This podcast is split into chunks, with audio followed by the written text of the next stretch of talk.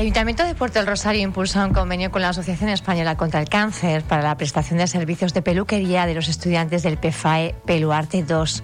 Las personas en tratamiento se beneficiarán de los servicios de peluquería, pero también de la desinfección de pelucas gratuitas que proporciona la entidad. Hablamos de todo ello con la presidenta de la Junta Insular de la Asociación Española contra el Cáncer, Isabel Auxirica. Hola, buenos días, Pía. ¿Cómo estás, Isabel? Bien, bien, un poquito mejor estos días ya. Un poquito mejor, ya último tratamiento de, quimio, con una sonrisa, la verdad es que yo creo que a esta mujer hay que hacerle un monumento, porque ah. es verdad que, bueno, pues está ahora eh, un poco convaleciente, está con tratamiento y ha terminado recientemente, hace poquitos días, la última sesión de quimio, ¿verdad, Isabel? El jueves fue mi última sesión y bueno, los días durillos se han alargado hasta ayer, pero ya ayer por la tarde ya empecé a, renacer, como digo yo. A renacer y hoy nos ha venido ya con una espléndida sonrisa. Aunque no se ve mucho, pero sí. Tengo la sonrisa de saber que ya eso ha quedado atrás. Así que feliz, feliz. Bueno, pues eh, le abrazamos y la felicitamos en estos, en estos momentos. Es bueno hablar de, de una de, cáncer, como lo estamos haciendo de forma natural. Creo que hay que, desestigmatizar, ¿verdad? Yo desde el primer momento no lo, he no lo he ocultado, a todo el mundo se lo he dicho y pienso que, que bueno, que es normalizar una situación que por desgracia eh, hoy en día es bastante habitual. Y bueno, pues eh, si tú vas a, oncología, al hospital de día, allí hablamos con normalidad de todo y la gente, mm, bueno, intentamos llevar dentro de, la enfermedad una normalidad mm, lo más... Eh, lo más llevadera posible, ¿no? Y, bueno, pues tienes tus momentos duros, pero, pero bueno, mm, es importante que, es importante que también los que son personas referentes un poco a nivel social o político, en el caso, por ejemplo, de Pedro Amador de La Oliva, que él mismo lo anunciaba en eh. redes sociales, y yo creo que son, bueno, pues actitudes muy valientes que lo que nos hacen es, bueno, pues precisamente normalizar una patología que está bastante extendida, que afortunadamente, bueno, pues si se coge a tiempo ahora mismo, pues sea hay muchas, eh, muchísimas posibilidades de seguir, de, sobrevivir y creo que creo que es importante quitarle ese miedo. Sí, además eh, yo, lo he visto también ahora, ¿no? Que mucha gente me, me, encuentro o me llaman, ay, es que no me atrevía a llamarte, es que no sabía. A ver, mm, todo lo contrario, agradeces que la gente te llame, sobre todo en estos tiempos de COVID, que ha sido. Yo he pasado ya por dos. contacto, ¿no? Y la diferencia de uno al otro, pues ha sido eso, el contacto social, ¿no?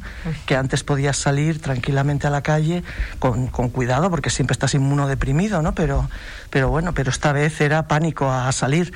Entonces agradeces que te llamen, que te pregunten, que aunque sea un WhatsApp, o, pero la gente tiene miedo de molestar.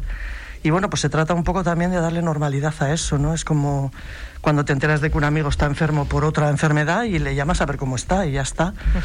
Pero bueno. Isabel, bueno, firmaron ustedes un convenio reciente. A mí me ha despertado mucho la curiosidad por este Peluarte 2 y hablaban también, bueno, distintos servicios y desinfección de pelucas gratuitas que proporciona la entidad. Se da especial también atención un poco a la imagen que está muy ligada al final al bienestar. Exacto.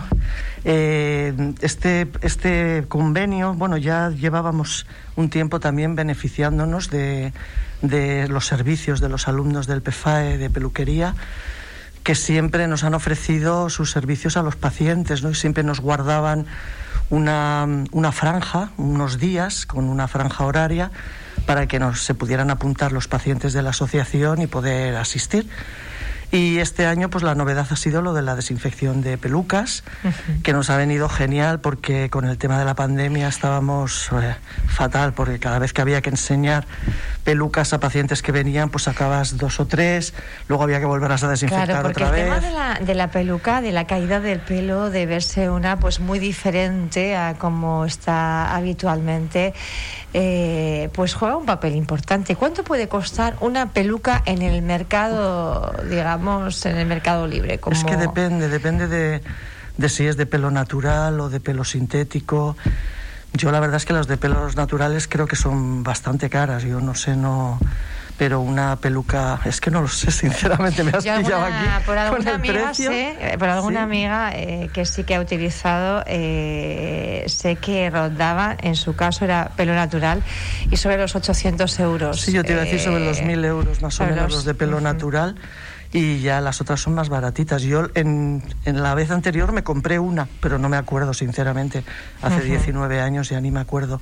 Pero era sintética. Y ustedes tienen pelucas y lo que hacen es desinfectarlas para, bueno, pues para las personas que, que sepan que vayan a, sí, sí. a, pasar por el tratamiento, probablemente se les eh, caiga el pelo, que es un efecto secundario, bueno, pues tener eh, esa posibilidad de mantener de alguna forma su buena imagen. Ya te lo advierten, ya te dicen más o menos cuándo se te va a caer y normalmente se cumple lo los plazos claro, ¿no? perfectamente. Entonces las pacientes pues ya piden cita y ya pues preparamos en función de ya por teléfono le preguntamos qué preferencias o cómo quiere la peluca o tal y entonces ya se le preparan una serie de pelucas para que se las pueda probar allí y, y que se quede la que mejor le, le vaya. Isabel, les veíamos también recientemente eh, firmando un acuerdo con el Cabildo de Fuerteventura, eh, de la Asociación Española contra, contra el Cáncer y el Cabildo para seguir ustedes prestando servicios, porque claro, eh, con, tema, con el tema COVID eh, no se ha podido desarrollar sobre todo esas campañas solidarias que ustedes eh, bueno, pues desarrollaban de forma habitual para recaudar fondos. Los fondos, entiendo, de la entidad se encuentran bastante más mermados ahora. Hombre, el, convenio con el Cabildo es plurianual, ya estaba firmado desde el año anterior. Lo único que nos reunimos pues con el, con el nuevo consejero y con el nuevo presidente para trasladarles un poco las necesidades que teníamos. El año pasado el convenio se vio reforzado por una adenda para poder eh, cubrir todos los servicios que, venían en el proyecto y bueno, pues este año le trasladamos que... ¿Y qué importe fue al final en 2020? Pues eh, si no me equivoco, porque ya te digo que estos días mi cabeza no va como tiene que ir, creo que la subvención era de 33.000 euros y la adenda fue de 15.000. Uh -huh. Este año la subvención vuelve a ser de, de, de 33 uh -huh. y eh, creo, si no me equivoco, que esta semana van a pleno las adendas y creo que sí que se va a pedir una para nosotros, para uh -huh. más asociaciones también, pero entre ellas la nuestra. Porque ustedes ahora mismo, ¿a cuántas personas prestan servicio de forma gratuita? Bueno, pues mira, a ver, tengo que mirar la chuleta yo. eh, tengo los datos del año pasado. El año bueno, pasado... ustedes además tienen eh, sesiones de atención psicológica no solo a los pacientes, sino a los familiares, a, los familiares, a las personas sí. que, que están en contacto directo sí. del entorno, que no hace falta que sean familiares, puede ser eh, un, una amiga, por ejemplo, que, resulte vital para, para esa persona, ¿no? Pero también eh, otro tipo de, servicios, fisio. eh, Tenemos fisio, psicóloga, trabajadora social y preparadora física. Estamos pensando en la incorporación de una nutricionista también, pero bueno, eso todavía está ahí en, en stand-by. Eh, en el año 2020, que fue un año complicado, en el área del trabajo social se atendieron 137 pacientes. Pero en lo que tengo los datos solamente hasta abril, de en los tres primeros meses del año, uh -huh. ya se habían atendido 46 nuevos o sea, porque los pacientes que ya se han atendido siguen estando ahí y siguen viniendo. Y a... siguen recibiendo esa atención sí, que se va dilatando en el tiempo, claro. Luego, en el área de psicología, el año pasado se atendieron 79 pacientes, pero en, lo que, en los tres primeros meses del año ya habían 50 nuevos. En el área de fisioterapia se atendieron 94 y eh, en, en los tres primeros meses de este año 26 nuevos. Y en el área de ejercicio físico se atendieron 45 pacientes. Aquí sí que se redujeron un poco porque, claro, las sesiones tenían que ser de... El tema de los foros y demás mucho más claro, controlado, más, entonces obligó a establecer... Bueno. Y lo que sí que te puedo decir es que en estos últimos dos meses, que yo estoy yendo un poquito más por la asociación, eh, voy también a la fisio, eh, yo veo un trasiego de gente nueva, pero nueva, bastante importante, sobre todo también en fisio y en psicología. Uh -huh. Y bueno, y el trabajo social se ha disparado. El, el trabajo social se ha disparado. Sí. Y el trabajo social en el ámbito de la asociación, ¿qué aspectos toca? Bueno, primordialmente. la trabajadora social, además de recibir al paciente, ver las necesidades que puede tener y derivarlo a los servicios que necesite dentro de la asociación y fuera también, también gestiona pues temas con, los ayuntamientos o de, atención a domicilio, de, limpieza, de, tal. Eh, lo que sí que está gestionando mucho ahora son las ayudas económicas. Hay un montón de pacientes que, que, bueno, que están en, si ya de por sí el, recibir un diagnóstico de cáncer empobrece la situación familiar, pues con el tema COVID ya esto se ha disparado entonces la petición de ayudas es mucho mayor. En estos momentos nosotros aquí en Fuerteventura estamos atendiendo a 12 familias con, vales de, alimentación e higiene, con eh, temas de alquiler, medicación, agua y luz, traslados. Entonces, mm, y esto no ha parado. Siempre que podemos derivamos a las instituciones o ayudamos a gestionar ayudas con las instituciones, pero cuando no las damos nosotros directamente. De hecho, la cuestación de la semana pasada, del día 17, eh, lo que se ingresó, eh, lo que se recaudó iba a ir íntegramente a estas ayudas. ¿Cuánto se recaudó, Isabel? Pues eh, si no me equivoco, aquí en Fuerteventura fueron mil y pico euros, ¿no?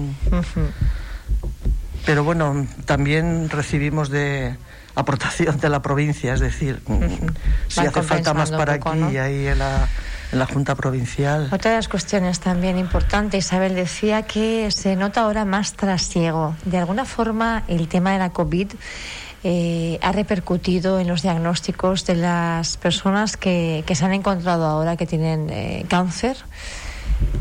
Evidentemente.